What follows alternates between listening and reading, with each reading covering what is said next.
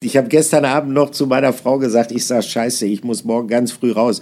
Ich muss irgendwie um 8 Uhr mit dem Patrick die, äh, die Folge aufnehmen, bis ich dann erstmal begriffen habe, nee, nee, äh, bei ihm um 8 Uhr. Okay, genau, alles gut. Genau, genau, genau.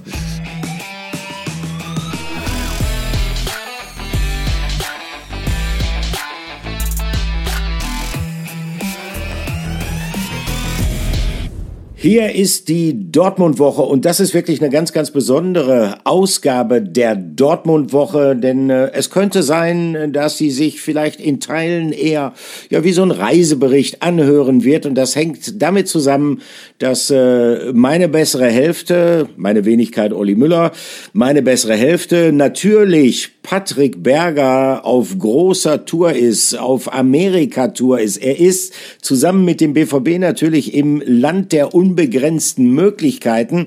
Und ich freue mich besonders, äh, dass ich ihn jetzt erreiche. Ja, man kann sagen, in der Stadt der unbegrenzten Möglichkeiten. Äh, die Stadt an sich ist schon Mythos. Everything and anything you want to do, you can do it in Las Vegas. Also alles, äh, was man sich erträumt äh, zu tun, das kann man in Las Vegas tun. Und weil Patrick Berger ein ähm, sehr pflichtbewusster Mensch ist, hat er gesagt, mein Gott, äh, von wegen Reizüberflutung, Las Vegas in dieser Stadt mit diesen vielen Casinos und mit den vielen Lichtern und, und, und. Was ich am liebsten tue, ist mit Olli Müller zu telefonieren. Hallo, Patrick.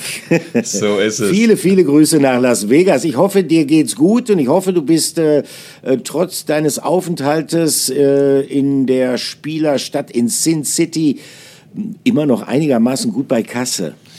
Ja, du, ach, das, äh, das bin ich tatsächlich schon. Also ich äh, bin ehrlich, ich habe mich schon mal an den äh, äh, Roulette-Tisch gesetzt, ähm, habe jetzt aber auch nicht so wahnsinnig viel verspielt. Also äh, ich glaube, am Ende waren es 100 Dollar. Natürlich ist es viel Geld, aber äh, im Verhältnis zu dem ganzen Leben hier und zu dem, was die anderen machen, da äh, ja, kommt man mit 100 Dollar nicht weit. Also das habe ich mir so als Limit gesetzt und äh, das haben wir auch in einer äh, durchzechten Nacht, äh, der, der ein oder andere Kollege, ich nenne sie jetzt nicht namentlich, ich weiß nicht, ob sie es wollen, wir waren nämlich einmal, haben wir auch so, so eine Art Team, Teamausflug gemacht unter uns äh, Reporterkollegen und äh, waren bei einem DJ, Chris, Chris Lake, das ist ein sehr angesagter DJ hier in den, in den USA. Und ähm, genau, der war im Omnia, das ist äh, der Club quasi, der zum äh, Caesar Palace gehört. Äh, Caesar Palace kennt der ein oder andere ja. vielleicht auch nochmal aus dem Film Hangover, äh, wo Ellen die Frage gestellt hat, hat hier der echte Cäsar gewohnt? ähm, ja, im, äh, im, äh, im Caesars Palace, genau, im Omnia und äh, das war schon echt beeindruckend. Das war äh, bin gar nicht so ein krasser, also ich feiere schon mal gerne, aber ich bin äh, jetzt kein krasser Clubgänger, aber in so einem Laden mal gewesen zu sein, das sprengt wirklich alles. Das war, war unglaublich von Akustik, von dem, wie das aufgebaut war äh, und, und äh, war, einfach, war einfach völlig verrückt. Und äh, ich lass dich mal was tippen, Olli. Was denkst du denn, hat so der, ja. der, der, es gibt zwei Varianten. Ich trinke ganz gerne mal Gin Tonic. Äh, was, was hat die mhm. größere Variante Gin Tonic? Das war dann aber auch ein ziemlicher Eimer.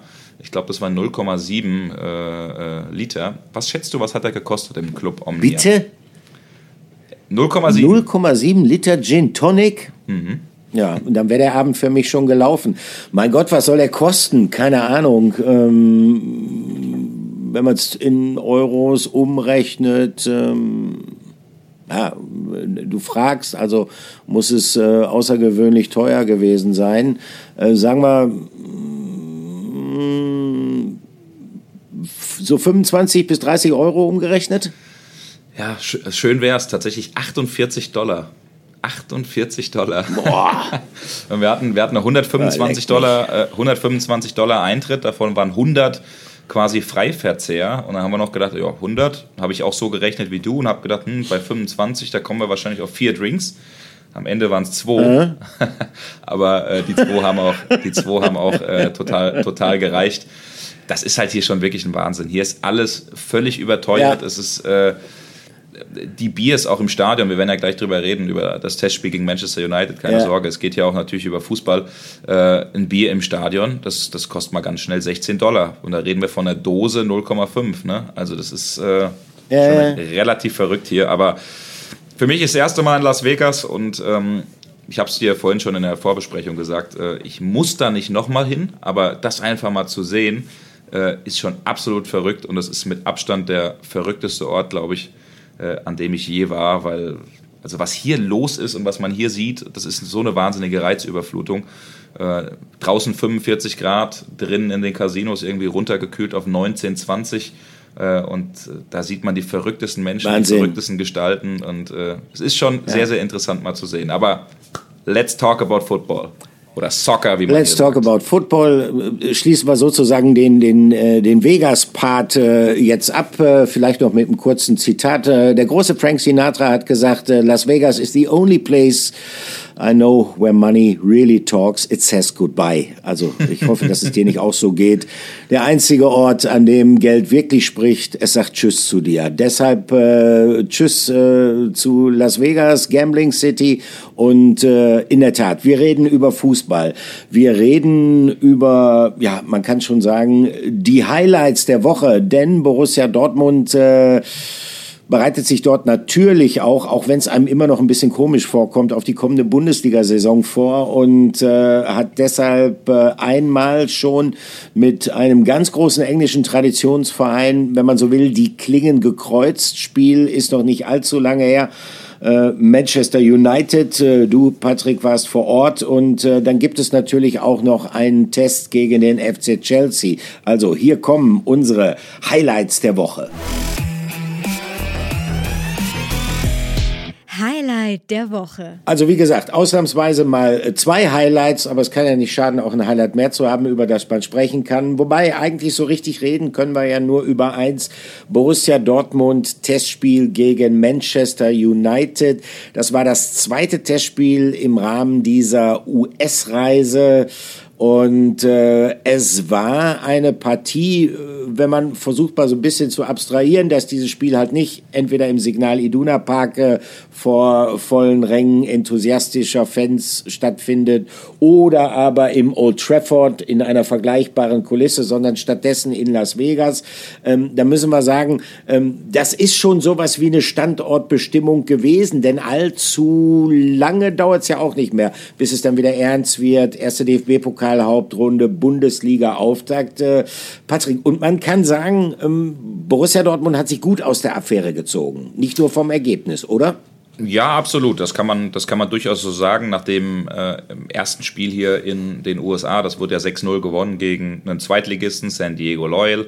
Äh, ganz interessant. Äh, Besitzer, Eigentümer und äh, ja, nun auch Sportvorstand ist da ein gewisser Landon Donovan, der ja mal beim FC Bayern gespielt hat, mit dem ich mich nach dem Spiel ja. unterhalten konnte. Das war vom Niveau her, ich war ein bisschen überrascht, weil die Jungs echt äh, von San Diego einen guten Stiefel gespielt haben, auch ganz schön Druck auf den BVB, zumindest in der ersten Halbzeit ausgeübt haben.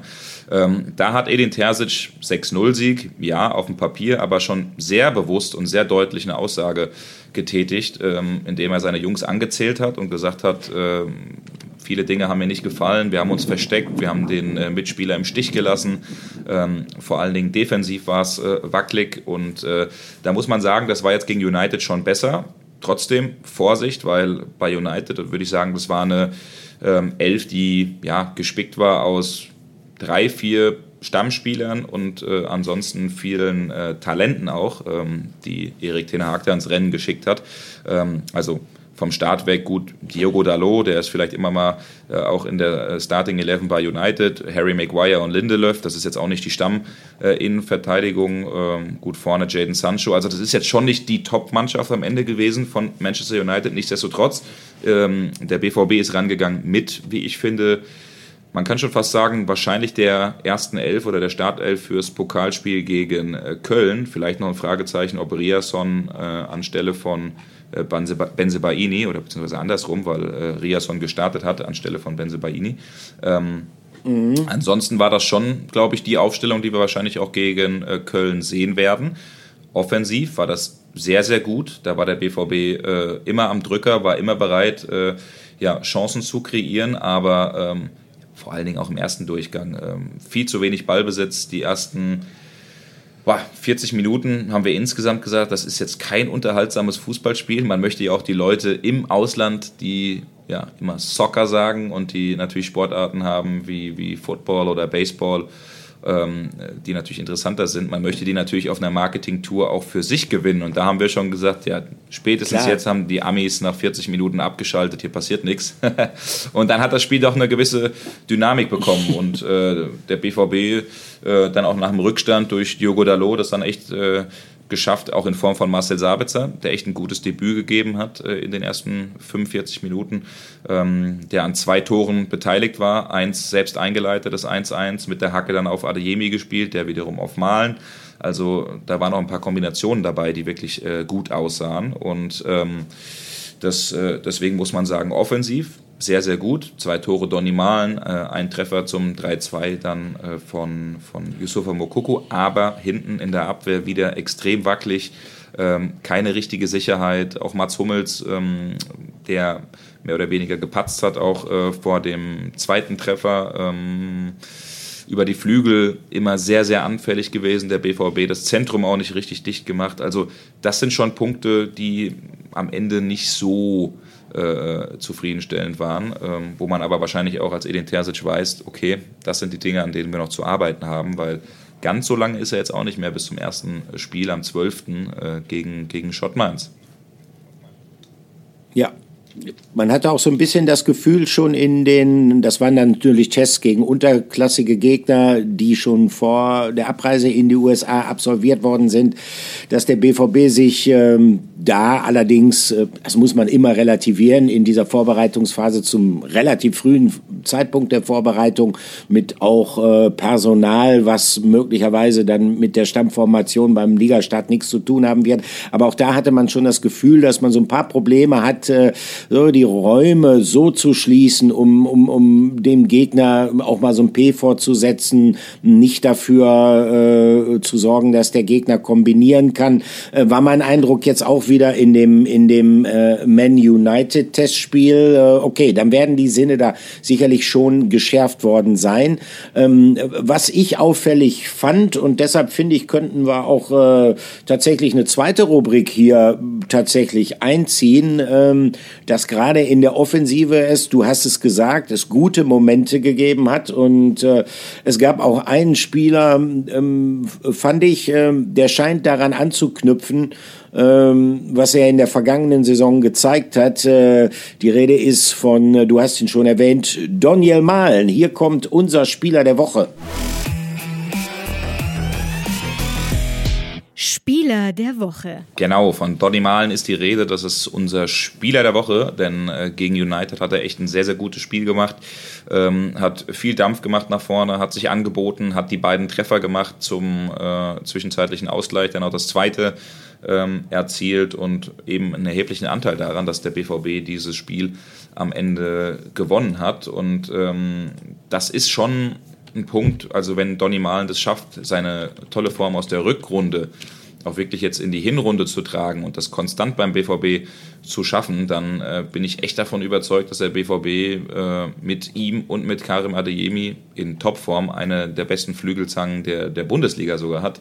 Ähm, nur genau das ist es. Er muss das hinbekommen, ähm, ja, konstanter auch, auch, auch eben zu machen. Hat äh, in der Mannschaft so ein bisschen gebraucht, auch was man so immer mal gesehen, gehört, mitbekommen hat, ähm, ja, um Anschluss zu finden, um äh, ja, vielleicht auch voll drinne zu sein, weil er auch ein sehr ruhiger Typ ist, der immer mal so ein bisschen in sich äh, gekehrt ist und äh, spricht auch nicht gern vor der Presse, ist, ist auch im Flieger, äh, wenn man mal mit der Mannschaft zusammen unterwegs ist, immer so der, der irgendwie am, am, am ruhigsten zumindest nach außen zu sein scheint. Äh, mhm. Mittlerweile fühlt er sich äh, richtig wohl, ähm, macht tatsächlich auch viel mit äh, Felix Metscher, ist ganz, ganz interessant, ähm, die äh, sich offenbar ähm, ganz gut verstehen, aber auch sonst mit äh, Yusufa Mokoko oder auch mit Karim Adeyemi. Also der ist mittlerweile echt angekommen beim BVB und äh, bringt, bringt richtig Spaß und hat auch tatsächlich den Fans äh, im, im Stadion Spaß gemacht und ähm, das war sowieso interessant zu sehen. Olli, das ist nochmal eine Geschichte, die ich,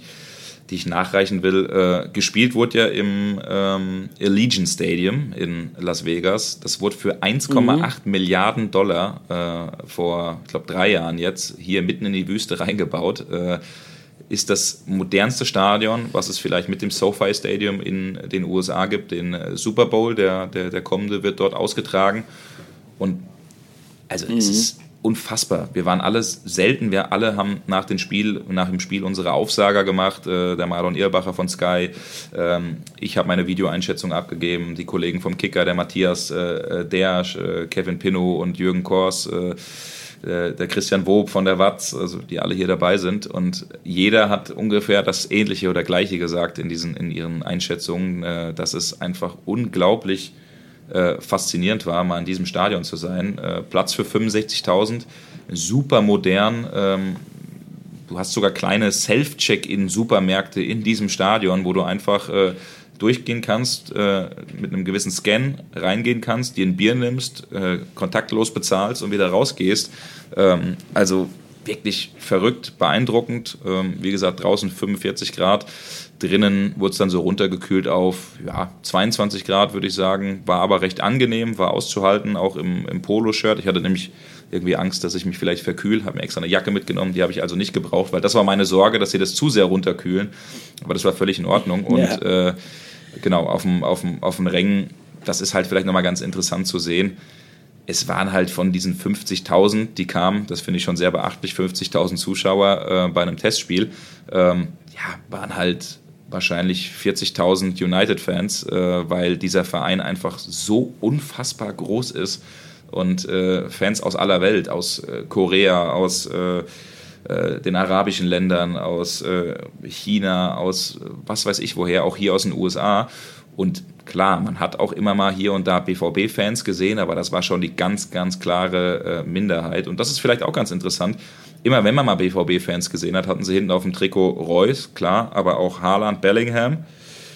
Manchmal noch Christian Pulisic oder Pulisic, weil er äh, klar mhm. US-Nationalspieler ist. Und äh, viele haben halt gesagt, sie wurden irgendwann mal BVB-Fan in der Phase 2013, als der BVB so gut war, im Champions League-Finale stand, ähm, als auch die deutsche Nationalmannschaft mit André Schürle, mit Mario Götze, klar, ich glaube Götze war zu der Zeit noch Bayern-Spieler, aber ähm, äh, trotzdem sind es so Namen, die eben hängen und haften geblieben sind. Und äh, deswegen ist das halt so unfassbar wichtig, wenn man mal ins Ausland guckt, dass man nicht nur in der Bundesliga Erfolg hat, sondern dass man es auch mal schafft, wirklich in der Champions League, weil das ist das, was die meisten dann auch im Ausland gucken, dann auch wirklich erfolgreich zu sein. Also das war eine tatsächlich ganz interessante Erkenntnis hier.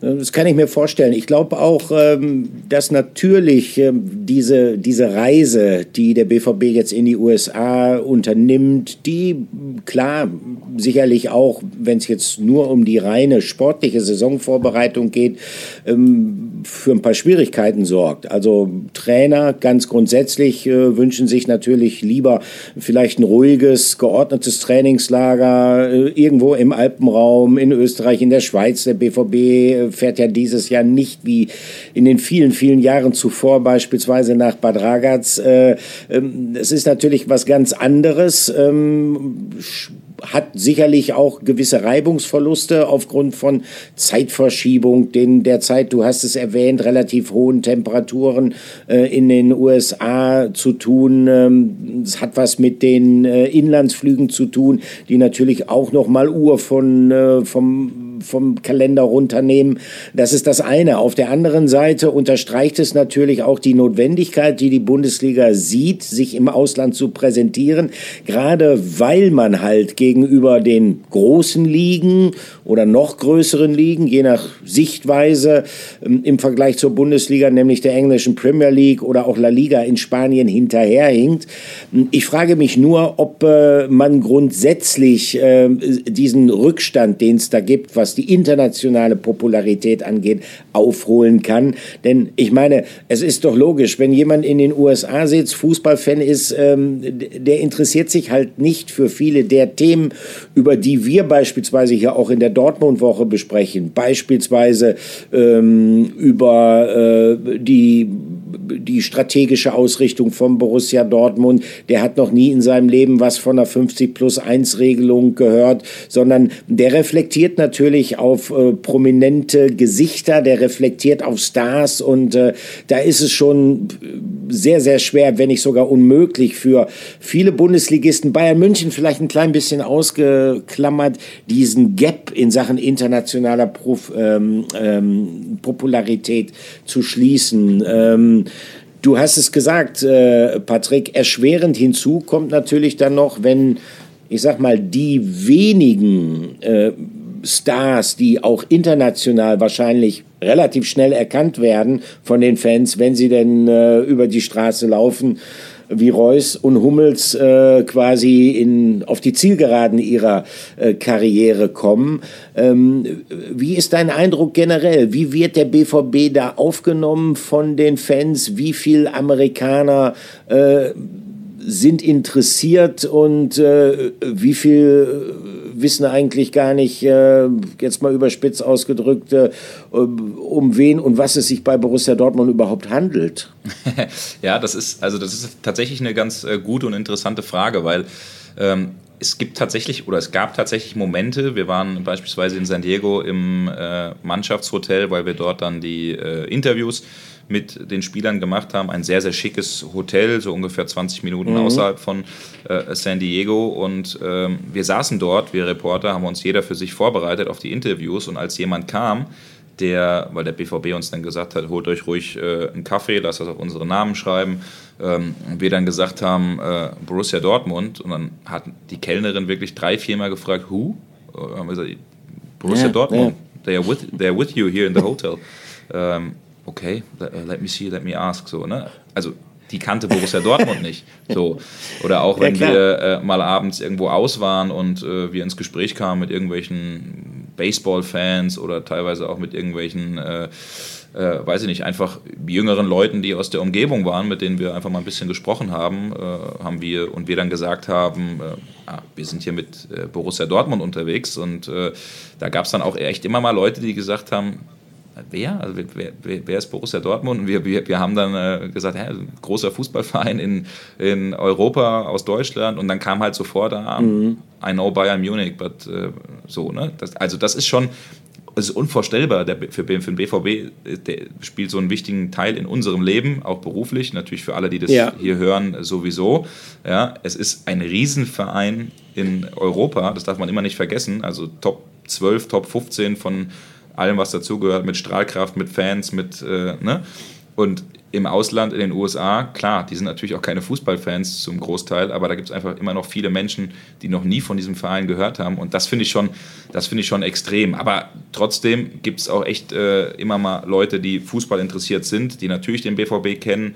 Äh, es gibt einen äh, Fanclub in, äh, in äh, Los Angeles, einen, einen großen BVB-Fanclub. Ähm, es gibt äh, auch in Las Vegas hier Leute, die äh, durchaus Interesse an, an äh, Borussia Dortmund haben. Und äh, das ist dann so ein Mix. Also es sind dann vielleicht auch mal welche, die ähm, Deutsche sind, mittlerweile beruflich hier sind und ihr Lebensmittelpunkt hierher be bewegt haben, die BVB-Fans sind und die so eine Art Fanbase gegründet haben und sich Menschen anschließen. Aber es sind, wie gesagt, auch Leute, die äh, aus, ähm, ja, aus äh, den USA kommen und die vielleicht irgendwann, wie ich vorhin gesagt habe, BVB-Fans geworden sind, wegen Christian Pulisic, wegen Erling Haaland, mhm. wegen vielleicht, weil sie auch ein bisschen älter sind, die äh, 97er-Phase, als man Champions League-Sieger wurde äh, und äh, so sehr begeistert hat. Also äh, das gibt es schon. Aber dieser Punkt eben, dieses Startum oder Star-Sein, das ist schon extrem wichtig, weil überall, wo man herkommt, die Leute kennen Marco Reus, das ist einfach weiterhin der größte Star bei Borussia Dortmund und Mats Hummels, Weltmeister mit Deutschland geworden.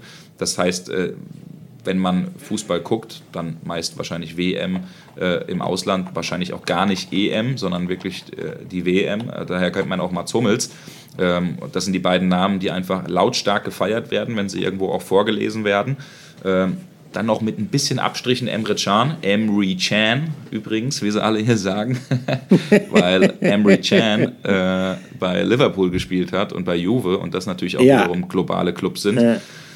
Und dann hört es halt schon auf. Und das ist schon eine Geschichte, mhm. wo man sagen muss, ähm, hat der BVB vielleicht ein kleines Problem für die Zukunft, weil äh, du hast keinen Reus, du hast keinen Hummels äh, nächstes Jahr mehr, du ähm, hast kein Bellingham, du hast keinen Sancho, du hast keinen äh, Pulisic, du hast keinen Aubameyang, kein Dembele, keinen Haaland. Das heißt, diese ähm, Leute oder Spieler der Marke Superstars, die hast du ja gerade nicht, um die sich herum sich gerade alles vielleicht auch dreht. So sehr das den BVB nervt und vielleicht auch die Fans immer nervt, diese ganzen Wechseltheatergeschichten, aber in der öffentlichen Wahrnehmung, auch im Ausland, ist das für den BVB, glaube ich, schon gar nicht mal so uninteressant, sondern sogar ziemlich wichtig, dass der Verein auch immer wieder mit äh, solchen Geschichten in Verbindung gebracht wird.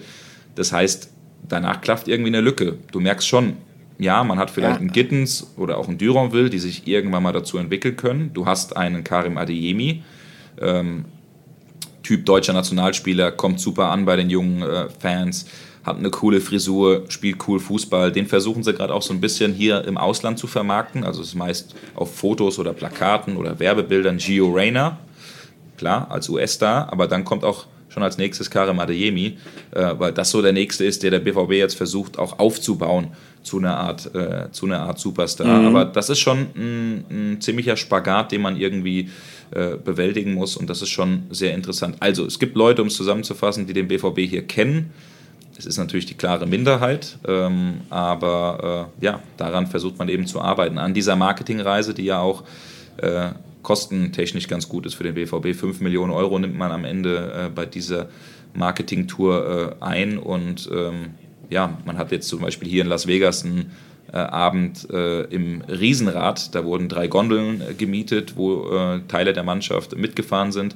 Das neue Cup-Trikot wurde dort vorgestellt, also das Trikot, in dem man in der Champions League spielt. Und da waren dann auch so an diesem Abend wahrscheinlich 500 Fans dabei, die hier aus der Umgebung können, kommen. Und ähm, das waren überwiegend tatsächlich US-Amerikaner, die einfach ein großes Herz ja. äh, für den BVB haben. Ja, aber das ist ja doch schon etwas, äh, das wird sicherlich äh, niemals die Ausmaße annehmen, die dann jetzt ein Verein äh, wie beispielsweise Manchester United vorweisen könnte oder auch andere. Aber auf der anderen Seite, das zeigt ja auch, äh, dass sich diesbezüglich was tut. Die Bundesliga versucht ja auch so ein klein bisschen, ich sag mal so, andere Assets in den Vordergrund zu stellen, zu sagen, ja, wir sind jetzt nicht die Liga mit der größten Ansammlung von Stars, aber es gibt beispielsweise eine tolle Stimmung in den äh, Stadien in Deutschland. Äh, es gibt eine Fankultur, die gelbe Wand, the Yellow Wall ist ja auch etwas, was Borussia Dortmund immer gerne sehr prominent auch in Sachen Vermarktung verkauft keine Frage. Und äh, aller Anfang ist schwer. Und die Bundesliga steht auch, da sind sicherlich in der Vergangenheit Fehler gemacht worden am Anfang dieser Auslandsvermarktung noch. Möglicherweise sieht das in zehn Jahren, aber in, in ich glaube, in solchen Terms müsste man dann auch schon denken, vielleicht schon ein, ein bisschen anders aus. Der andere Aspekt äh, einer solchen Reise ist natürlich, ähm, ich hatte es eben schon mal kurz angerissen, auch es ist, entspricht natürlich jetzt nicht der Idealvorstellung eines Bundesliga-Trainers, diese Art der Vorbereitung eine Reise zu machen, in der es zwar Testspiele gibt, aber in der es viele Flüge gibt, äh, eine Zeitverschiebung gibt, äh, in, in der es ähm, sozusagen nicht immer ganz äh, so zugeht, dass man das Gefühl hat, der Fokus liegt jetzt jederzeit auf der Saisonvorbereitung. Ähm, Patrick, ähm, wie geht Edin Terzic mit dieser Situation um? Ähm, mein Eindruck war, ich hatte vor Abflug in die USA mit ihm gesprochen, mein Eindruck war, ähm, er macht es mit, weil er auch die Notwendigkeit zu dieser Reise irgendwo einsieht, aber eigentlich, eigentlich gefällt es ihm nicht. Also genauso ist es. Genauso ist es. Der äh, ist natürlich hinter vorgehaltener Hand, äh, jubelt er jetzt nicht und sagt, boah, so toll, dass wir das hier jetzt machen. Und äh, der schlägt da schon in die gleiche Kerbe wie beispielsweise auch ein Thomas Tuchel, der auf der äh, Asienreise der Bayern jetzt natürlich nicht zufrieden ist aufgrund der ganzen Geschichte. Jetlag, wir dürfen da jetzt gerade auch nicht vergessen. Ähm, Olli, wir haben jetzt aktuell bei mir 8.17 Uhr, äh, und, also in der Früh, und bei euch oder bei dir ist es 17.17 .17 Uhr. Ähm, 17er, 17, Das ja. heißt äh, übrigens auch für uns Reporter immer nicht Mittlerweile habe ich es begriffen mit der Zeitverschiebung. da gab es ein paar Missverständnisse, ja. als wir versucht haben, uns auf einen Termin zu verabreden. Irgendwann müssen wir mal diesen Chatverlauf liegen, weil äh, das, war, das war ein Hin und Her ja, zwischen uns beiden und keiner hat verstanden, wie viel, Uhr es, wie viel Uhr es jetzt bei wem eigentlich ist und um wie viel Uhr wir aufnehmen sollen. Aber, ich äh, glaube, ich habe gestern Abend, ich habe gestern Abend noch zu meiner Frau gesagt, ich sage Scheiße, ich muss morgen ganz früh raus. Ich muss irgendwie um 8 Uhr mit dem Patrick die, äh, die Folge aufnehmen, bis ich dann erstmal begriffen habe, nee, nee, äh, bei ihm um 8 Uhr. Okay, genau, alles gut. Genau, genau, genau. ja, also deswegen, ne, Thema, Thema Jetlag, äh, Thema, äh, klar, Zeitverschiebung, ähm, Thema Temperaturen, also klar, jetzt hier in Vegas ist eine Ausnahme. Im Endeffekt, die, die Jungs trainieren zweimal äh, im Stadion, haben ein Spiel. Das ist da alles runtergekühlt. Im Hotel kannst du trainieren, das ist schon okay. Aber wie gesagt, dieser Inlandsflug, der äh, äh auch ein bisschen holprig war, äh, gibt es auch eine ganz lustige äh, äh, Geschichte. Ähm, Marcel Sabitzer, der durfte beispielsweise nicht mit der Mannschaft mitfliegen in dem Flieger von ähm, San Diego nach Las Vegas, genauso wie Sebastian Kehl, wie Aki Watzke, wie Sascha Fligge, wie der Doktor Markus Braun, wie viele Reporter, weil der US-Zoll sagt, auf dem Hinflug ja, in der Chartermaschine, der BVB hat hier eine große Chartermaschine ähm, quasi mhm. äh, gemietet oder bestellt. Tolle, toller Flieger, in dem vor allen Dingen auch oder vor allen Dingen Rockbands, Footballmannschaften, Fußballmannschaften fliegen. Ähm, wer auf dem Hinflug nicht in diesem Flieger war, der darf auf den Inlandsflügen auch nicht mitkommen. Warum auch immer, der US-Zoll äh, ist da sehr, sehr strikt und macht auch äh, keine Ausnahme für Borussia Dortmund. Da sind wir wieder beim Thema. Wahrscheinlich kennen die meisten die gar nicht.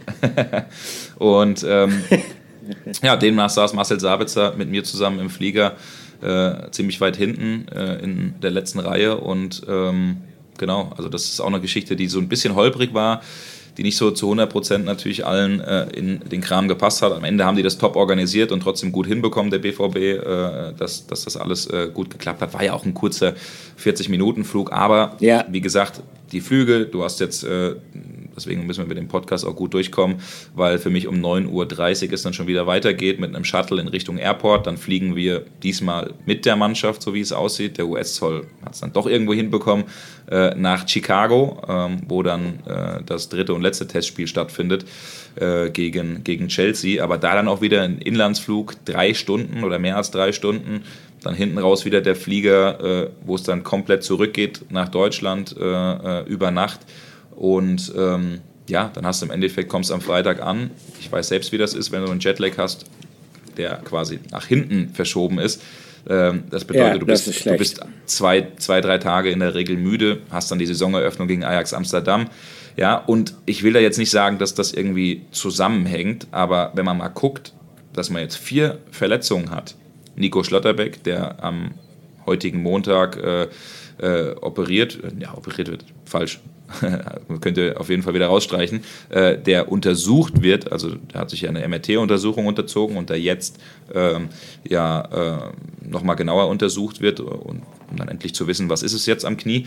Ähm, der hat eine äh, Kniegeschichte davongetragen. Du hast äh, eine Muskelverletzung mit äh, Julien Duranville.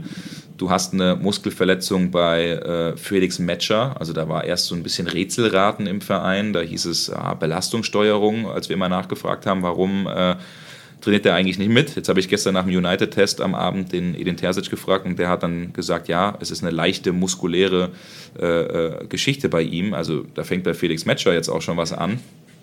Und jetzt hast du sogar noch Thomas Meunier, der gegen United in der 62. rein ist, in der äh, 67. runter, der ja verkauft werden will oder muss äh, oder soll. Mhm. Äh, ja, äh, das heißt, äh, wenn der jetzt noch ausfällt, dann kriegst du den wahrscheinlich gar nicht mehr los und kannst auf deiner Rechtsverteidigerposition irgendwie nicht groß was nachrüsten. Das heißt, du hast jetzt vier Verletzungen aktuell aus dieser äh, Geschichte davon getragen. Und natürlich, ich meine, ich sehe ja jetzt auch, wie es äh, mir gerade geht. ich bin auch irgendwie platt und gerädert. Klar, ich bin jetzt auch kein Vollprofi, aber wenn ich jetzt irgendwie noch spielen müsste und verschiedene Flüge habe, verschiedene Klimazonen habe, weil von San Diego, wo mildes, angenehmes Klima ist, hierher zu kommen, das war schon ein richtiger äh, äh Nackenschlag. Und jetzt nochmal nach, äh, nach Chicago, wo du wiederum nur zwei Stunden Zeitverschiebung hast, einen längeren Flug hast. Das ist schon alles enorm anstrengend äh, äh am Ende. Klar, sind Vollprofis, das gehört wahrscheinlich auch dazu. Aber Edin Terzic wäre es natürlich lieber, wie sonst auch in Bad Ragaz ja. zu sein, sich in Ruhe vorzubereiten. Aber ich würde mal sagen, wir hören doch mal rein, weil genau das haben wir Edin Terzic äh, gefragt, wie er mit den äh, Bedingungen umgeht, wie er sie findet. Und man merkt schon immer mal, es ist ein, eine Kritik, ne, ne, ne, aber, sagt er dann immer. Also er schränkt dann immer auch ein. Mhm. Äh, wir, wir hören mal rein in äh, Edin Terzic, wie er die ganze Geschichte hier in den USA findet. Wir wollen das Ganze natürlich äh, immer ein bisschen ausklammern und berücksichtigen, dass es da noch ein bisschen Probleme mit, mit, dem, mit der Zeitverschiebung und dem Wetter und dem Zustand der Mannschaft gibt. Aber ich finde, die Mannschaft hat es heute richtig gut gemacht äh, gegen richtig äh, tollen Gegner. Ich glaube, es war auch fürs Publikum ein toller Abend. Die haben sehr viele Torchancen gesehen und wir sind natürlich froh, dass wir trotzdem als Sieger vom Platz gehen können. Ja, ihr hörtet Edin Terzic und ihr hörtet ein Statement des BVB-Trainers, wo man wie heißt das so schön, zwischen den Zeilen durchaus raushören kann, dass er sich eine andere Vorbereitung gewünscht hätte. Logischerweise ist er professionell, logischerweise erkennt er auch irgendwo die ja, wirtschaftliche Notwendigkeit, äh, die die Auslandsvermarktung für einen großen Club wie Borussia Dortmund für die Bundesliga insgesamt darstellt. Überhaupt keine Frage. Aber ich finde, man hört bei ihm schon relativ deutlich raus, äh, dass es ihm als dem letztendlich äh, sportlich Verantwortlichen dann auch, der dafür verantwortlich ist, dass die Mannschaft steht, dass die Mannschaft fit ist äh, und dass sie nach Möglichkeit in Bestbesetzung den Saisonauftakt bestreiten kann, dass er sich da vielleicht auch was anderes hätte vorstellen können. Und in der Tat, es sieht ja so aus, dass Borussia Dortmund da vielleicht auch einen Preis dafür zahlen muss. Wir haben eben über die Verletzten gesprochen könnte theoretisch natürlich auch im Rahmen einer in Anführungsstrichen normalen Vorbereitung passieren. Äh, wer weiß, äh, förderlich sind äh, die vielen Flugstunden da möglicherweise auch gerade nicht. Also ähm, das sind viele, viele Eindrücke. Ähm, ich glaube, dadurch kann man sich auch so ein bisschen vorstellen, äh, was diese Reise bedeutet. Auf der einen Seite ist es sicherlich keine Frage ein Abenteuer. Ich denke für die Jungs oder für die Spieler, gerade für die jüngeren BVB-Profis auch. Auf der anderen Seite stellt sie schon auch eine Belastung da, vielleicht zur Unzeit, weil gerade in der Vorbereitung ist es wichtig. Es gibt viele, viele Beispiele auch in der jüngeren Geschichte von Borussia Dortmund von Spielern, die in der Vorbereitung mit Verletzungen zu tun hatten, die dann relativ lange brauchten, bis sie wieder die Alten waren. Ähm, ja, und in der Innenverteidigung, ähm, da hat man jetzt ja durch den Ausfall von Schlotterbeck tatsächlich relativ wenig Alternativen. Aber das Schöne natürlich, äh, Patrick, auf, auf diesen Reisen gewesen ist, äh, man ähm, trifft immer mal wieder auch auf alte Bekannte. Und ähm, jetzt hat äh, Borussia Dortmund einen alten Bekannten wiedergesehen. Und zwar ist das jemand, der nachdem er den BVB verlassen hatte, nicht unbedingt glücklich geworden ist. Der eine oder andere hatte eine Idee, ähm, um wen es sich handeln könnte. Klar, die Rede ist von Jaden Sancho und die Tatsache, dass der nach seiner Rückkehr nach England, nach seinem Wechsel zu Menu nicht unbedingt glücklich geworden ist, hat auch immer wieder für Spekulationen gesorgt. Hier kommt unser Gerücht der Woche. Gerücht der Woche. Jaden Sancho, also äh, der Mann, äh, der sehr, sehr viel Applaus bekommen hat, übrigens im Allegiant Stadium. Also ganz, ganz viele Fußballfans, die ihn, äh, die ihn abfeiern, die ihn wahrscheinlich auch für seine äh, oder auch so ein bisschen mitfühlen, wahrscheinlich auch mit seiner Situation, weil das ja auch immer nicht ganz so einfach war. Du hast es eben gesagt, äh, dann auch mentale Probleme hatte, ähm, ja, Schwierigkeiten hatte, Fuß zu fassen äh, bei United und ähm, da haben sich immer mal viele BV oder ja, ziemlich viele BVB-Fans auch uns geschrieben, was ist denn jetzt mit dem und holen die den nicht zurück, weil der BVB durchaus noch, äh, das haben wir auch schon mal berichtet in der Podcast-Ausgabe, auf eine Flügelposition etwas machen könnte, möchte. Ähm, einen Stürmer holen will, der auf der Position spielen kann, der aber eigentlich auch ein bisschen weiter vorne auf der äh, 9 vielleicht sogar äh, spielen kann. Aber deswegen ist natürlich immer wieder der Name Jaden Sancho äh, mit dem BVB in Verbindung gebracht worden. Und äh, wir hören doch mal rein, was Edin Terzic zu ihm gesagt hat, denn ich habe ihn äh, das mal gefragt und habe gesagt, Edin, was ist denn jetzt mit dem Spieler mit der Nummer 25? Der wird doch eigentlich ganz gut zum BVB passen, oder?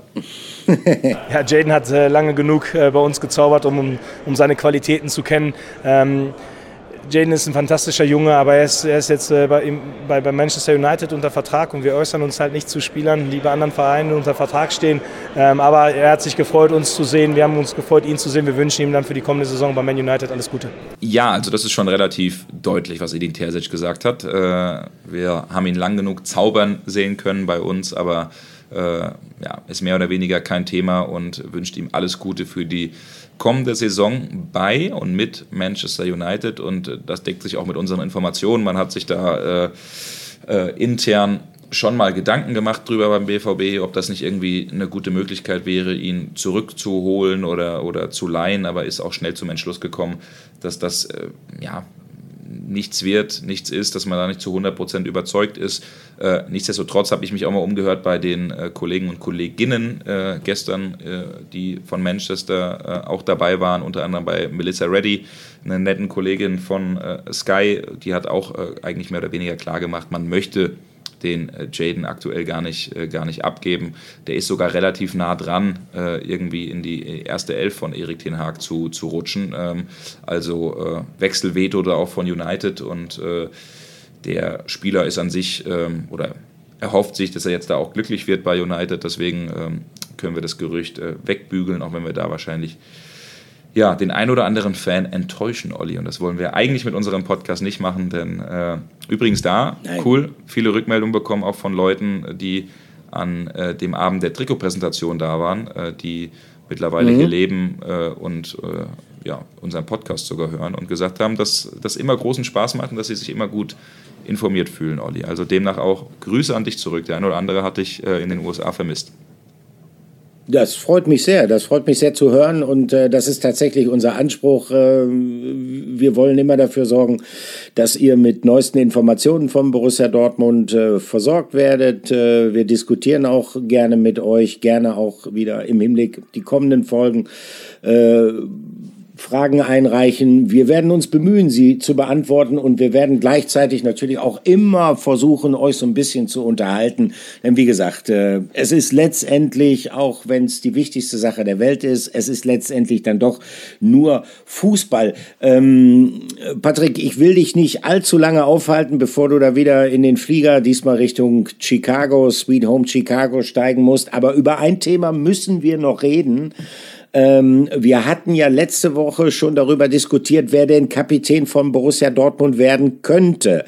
Jetzt ist es entschieden worden und ähm, es ist so entschieden worden, wie wir beide auch, äh, manchmal liegen wir dann ja doch richtig mit unseren Vermutungen, es prognostiziert hatten. Ich weiß nicht, wie dir es geht. Du warst ja dann, als das verkündet worden ist in den USA, direkt live dabei. Ähm, als ich Emre Can da hab sitzen sehen auf dem Podium neben Edin Terzic äh, und äh, man so ein bisschen in seinem Gesicht lesen konnte, äh, da habe ich zwei Sachen rausgelesen. Zum einen, er ist sehr, sehr stolz und zum anderen, er freut sich riesig über die Wertschätzung, die diese Wahl ihm gegenüber zum Ausdruck gebracht hat. Und äh, wie ging es dir? Mir ging es so, ich habe mich für ihn fast schon ein bisschen mitgefreut.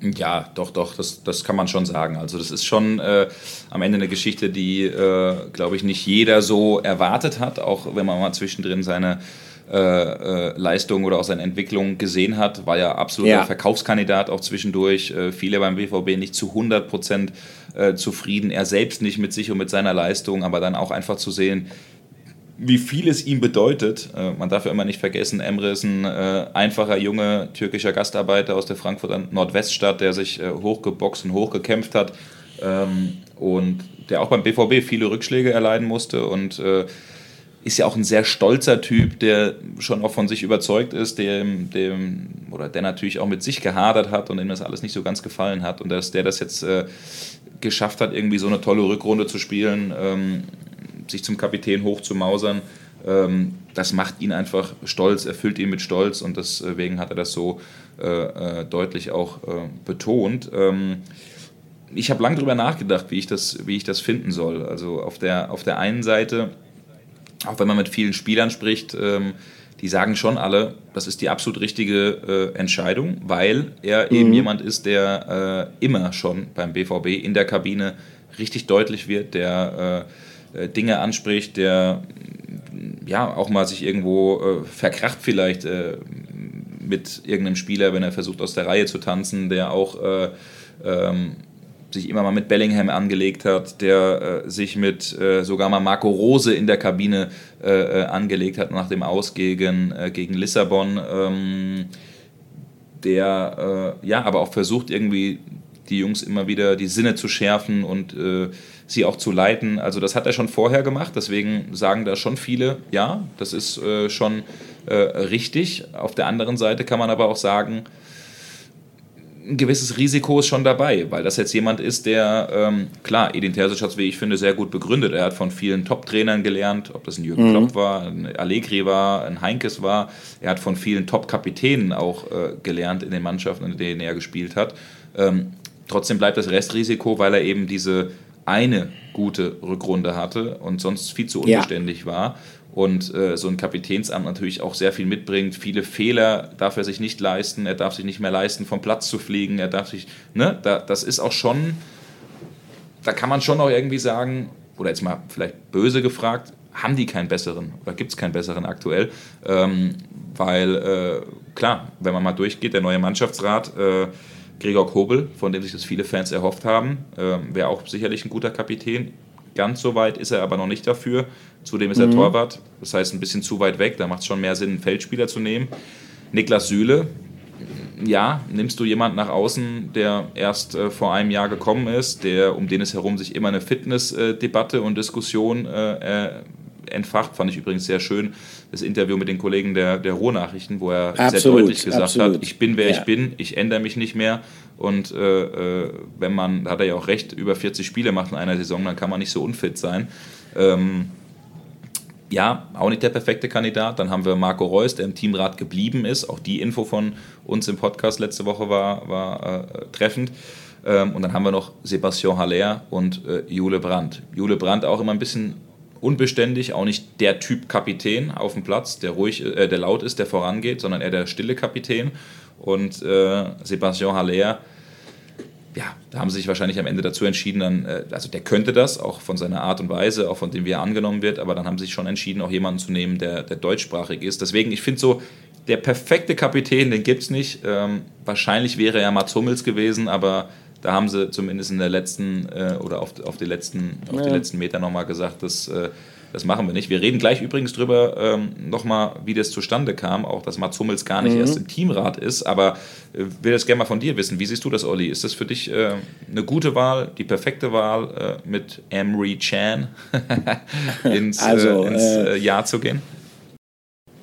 Also ich, für mich ist es eine gute Wahl und für mich ist es, glaube ich, auch nach Abwägung aller Gründen die naheliegende Wahl gewesen. Denn ähm, da muss man zunächst mal sich selbst fragen, was erwartet man von einem Kapitän? Von einem Kapitän erwartet man, das heißt immer so schön, dass er vorangeht, ja, äh, aber ich glaube, es ist wichtig, dass ein Spielführer gerade in Situationen, wo es äh, auf dem Platz mal Probleme gibt, äh, sich traut, dann da den Mund aufzumachen, dass er entweder A aufmuntert oder B auch mal äh, Kritik äh, übt und auch kein Problem damit hat, Kritik äh, äh auch mal lautstark und deutlich zu üben. Äh, das kann Emre Can, das hat er bereits äh, unter Beweis gestellt. Ähm, natürlich, du verlierst, gerade wenn du so der aggressive Leader einer Mannschaft sein willst, immer ein bisschen an Autorität, wenn deine eigene Leistung nicht top ist. Das ist logischerweise. Das geht dann irgendwann zulasten deiner Glaubwürdigkeit. Aber ähm, durch dieses Amt äh, wird Emre Can sich selbst auch nochmal unter Druck setzen, eben nicht nachzulassen. Das hat er ja auch betont. Und zum anderen ähm, glaube ich, ähm, und das hat man in den letzten Wochen schon gespürt, wenn man da mit Edin Terzic gesprochen hat. Dieser Trainer ist sehr, sehr überzeugt von Emre Can. Äh, das haben wir ja schon auch erlebt, als es die Frage darum ging, ob äh, Alvarez beispielsweise, wäre ja die Position von Can gewesen, noch kommen soll, wo Edin Terzic dann gesagt hat, na, ich habe aber andere Pläne. Und ähm, wie groß das Vertrauen ist, dass Edin Terzic sich beim BVB mittlerweile erarbeitet hat, das hat man dann daran ablesen nachweisen können, dass die anderen äh, BVB-Funktionäre ihm dann gefolgt sind in dieser Auffassung. Dann wurde der Vertrag von Emre Can vorzeitig verlängert und dann wurde er jetzt auch noch zum Kapitän gemacht. Das ist dann, wenn der Trainer, der letztendlich die entscheidende Figur ist, was die Zusammenstellung einer Mannschaft angeht, ähm, davon so überzeugt ist, auch der richtige Weg. Deshalb halte ich das äh, für eine gute Geschichte. Im Übrigen, ähm, wir hatten jetzt am letzten Samstag war Zweitliga-Auftakt. Ich war viel Sportreporter für Sport 1 und dann hieß es kurz vorher, oh Mann, da kommt noch ein Fotograf, äh, ihr werdet alle fotografiert und da habe ich gesagt, Müller, du musst dringend zum Friseur. Weil aber die Friseuse, mit der ich also vertrauensvoll über viele Jahre zusammenarbeite, im Urlaub ist, bin ich dann ähm, um die Ecke bei mir zu einem türkischen Herrenfriseur gegangen und ich habe gesagt, bitte nicht ganz so kurz. Das kann man da sagen, das nützt aber nichts. Ich habe einen Undercut bekommen.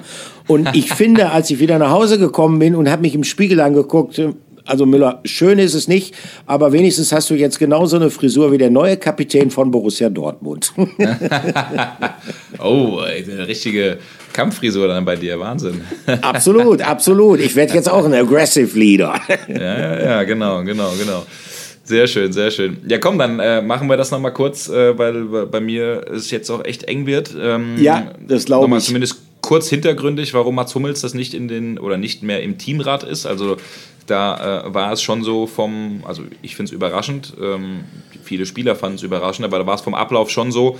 Sebastian Kehl hat erstmal ein Gespräch einzeln mit äh, äh Mats Hummels ähm, abgehalten und erstmal offen die Frage gestellt, Mats, wo siehst du dich, wo siehst du deine Rolle in der neuen Saison? Und in diesem Gespräch hat, haben beide Seiten sozusagen gemerkt und hat vor allen Dingen auch Mats Hummels äh, gemerkt oder angeboten, wenn das für euch okay ist, ich gebe sofort alles ab. Ich wirke befreiender denn je, dass ich nicht ständig im Mittelpunkt bin, dass ich nicht ständig Interviews gebe, weil aktuell taucht er ja ein bisschen ab. Ähm, ihm gefällt das nämlich nicht so, ist auch ein bisschen Medienkritik an uns oder an viele kleinere auch an Twitter und Co., dass immer aus vielen Interviews einzelne Aussagen einfach rausgenommen und verrissen werden. Ähm, mhm. Ja, auch, auch dieses Thema irgendwie, weiß ich nicht, er will schon nochmal wichtig sein, er will schon vorangehen, aber er braucht dafür kein Amt, er braucht dafür keinen Teamrat und er will einfach, ja, so ein bisschen dafür sorgen, die Weichenstellung der Zukunft an auch äh, zu machen, Platz zu machen und ähm, so ist das Gespräch abgelaufen. Dann hat sich der äh, äh, ja, Sebastian Kehl zusammen mit Edin Terzic und mit Aki Watzke Gedanken gemacht, wer denn dann, wenn Mats Hummels nicht Teil des Teamrats ist oder vielleicht sogar Kapitän sein möchte, ähm, dass äh, man dann äh, ja, ganz klar jetzt die Leute bestimmt. Dann ist die Wahl eben auf den Teamrat gefallen und auf den Kapitän, so wie er ist. Und dann sind die drei zusammen zur Mannschaft gegangen und haben äh, das eben äh, nicht die drei zumindest, ich weiß es, dass es Kehl und dass es Terzic waren zumindest, äh, zur Mannschaft gegangen und dann eben verkündet, wer der neue Teamrat ist und wie er sich zusammensetzt. Und das Ganze ist hier in den USA eben äh, passiert. Ähm, von Mats Hummels finde ich, das ist eine sehr äh, reife, eine sehr weise Entscheidung. Ich finde trotzdem, ich hätte es, glaube ich, als BVB ein bisschen anders äh, kommuniziert. Ich hätte gesagt, äh, nachdem ja, Marco Reus nicht der Kapitän ist, äh, wäre unsere erste Wahl auf Mats Hummels gefallen. Äh, einfach nochmal, um ja, ihm auch ein bisschen die Wertschätzung zu geben. Mats wollte das am Ende aber nicht. Ne? Weil ich finde schon, mhm. Mats Hummels irgendwie nochmal im letzten, wahrscheinlich letzten Jahr, so wird es ja sein, wie bei Marco Reus, da nochmal das, äh, die Stück Binde zu, oder die Binde zu geben, das hätte schon irgendwie auch nochmal was Großes gehabt, allein auch aufgrund der Wertschätzung. Ich hätte es zumindest versucht, ein bisschen anders zu verkaufen nach außen. Ja, kann man jetzt drüber streiten. Ich bin aber grundsätzlich der Meinung, dass äh, A, die Wahl, so wie sie gefallen ist, richtig ist und dass B, Mats Hummels auch, äh, keine Frage. Er ist jemand, der auch immer äh, wichtige Anstöße in Form von Kritik gegeben hat, dass Mats Hummels schon jemand ist, der A, einen großen Einfluss hat, aber der B natürlich auch immer so ein bisschen dazu neigte, ähm, mit, mit seiner Kritik äh, sehr deutlich zu worden, was möglicherweise in der ein oder anderen Situation, er schiebt das dann auch gerne immer so ein bisschen, ja, die Medien haben das dann aus dem Kontext rausgerissen, mag auch in dem einen oder anderen Fall so gewesen sein, aber Mats Hummels ist jetzt auch jemand, der durchaus, könnte ich mir vorstellen, aufgrund seiner Art äh, nicht unbedingt äh, eine Mannschaft zusammenführt. Also insofern, ähm, ich glaube, es ist für ihn die absolut richtige Entscheidung zu sagen, ich gehe jetzt relativ entspannt in mein letztes Jahr bei Borussia Dortmund. Das wird es definitiv sein. Und ähm, dann äh, möchte ich gleichzeitig auch frei von jetzt so einer übergeordneten Verantwortung sein. Und ganz grundsätzlich war es äh, wirklich an der Zeit, dass diese neuen Hierarchien, die man einziehen will, dass man das nach außen hin auch noch mal mit einem deutlichen Zeichen versieht. Und dazu gehört dann einfach so eine Art äh, Wachwechsel, den man dann durchzieht in dieser Kapitänsfrage. Äh, Patrick, die Zeit äh, drängt jetzt so ein klein bisschen. Äh, du bist schon wieder auf dem Sprung Richtung Flughafen. Deshalb äh, wollen wir es für heute dabei bewenden lassen. Ähm, es waren viele, viele schöne, interessante Eindrücke, die du uns geschildert hast aus den USA. Und ich bin relativ zuversichtlich, da kommen noch ein paar dazu. Da bin ich sicher. Nächste Woche hören wir uns wieder, Olli. Also wir wahrscheinlich sowieso vorher, aber äh, auch ja. ihr Fans. Und ähm, ja, also bin gespannt, was Chicago zu bieten hat. Bisher San Diego sehr, sehr cool, Las Vegas völlig verrückt und Chicago soll ja die grünste und schönste Stadt äh, der USA sein. Deswegen freue ich mich da sehr drauf. Wir haben gleich heute am Montag eine schwarz-gelbe Nacht. Also der Berger mhm. hat mal einen Sakko und ein äh, weißes Hemd da mit, äh, mitgenommen, genauso wie die anderen Kollegen, weil schon so ein bisschen darauf hingewiesen wurde, dass Smart Casual ist. Also äh, ja, bin ich mal gespannt. Da wird dann auch wieder ein bisschen genetzwerkt, da werden viele interessante Menschen sein und äh, bleibt dann natürlich am Ball, Olli, genauso wie du auch. Und freue mich, dass wir uns nächste Woche wieder ja. hören und äh, muss jetzt hier nochmal schnell den Koffer packen und dann geht's runter, dann werden wir abgeholt. Mach das. Und wenn du die Gelegenheit hast, geh in Chicago in einen der vielen, vielen Bluesclubs. Äh, Chicago ist die Hauptstadt des Blues. Aber von Musik Stimmt, hast du, glaube ich, nicht ganz so viele Ahnung, ne? oder? Ja, nicht so viel wie du, ne? Nicht so viel wie du. Aber äh, okay, ja. trotzdem bin ich für sowas zu haben. Trotzdem bin ich für sowas Alles zu klar. haben. Ja, das, mach, das machen wir mal. Und zu, zu den Chicago Bulls will ich auch, in den Chicago Bulls. Oh ja, gucken. oh ja, dann hast du ein gutes, ja. enges Programm. So kenne ich dich. Genau. Alles Gute, pass auf dich auf und äh, äh, tschüss an euch und wir hören uns in der kommenden Woche wieder. Bis dann. Ciao, ciao. Bye, bye.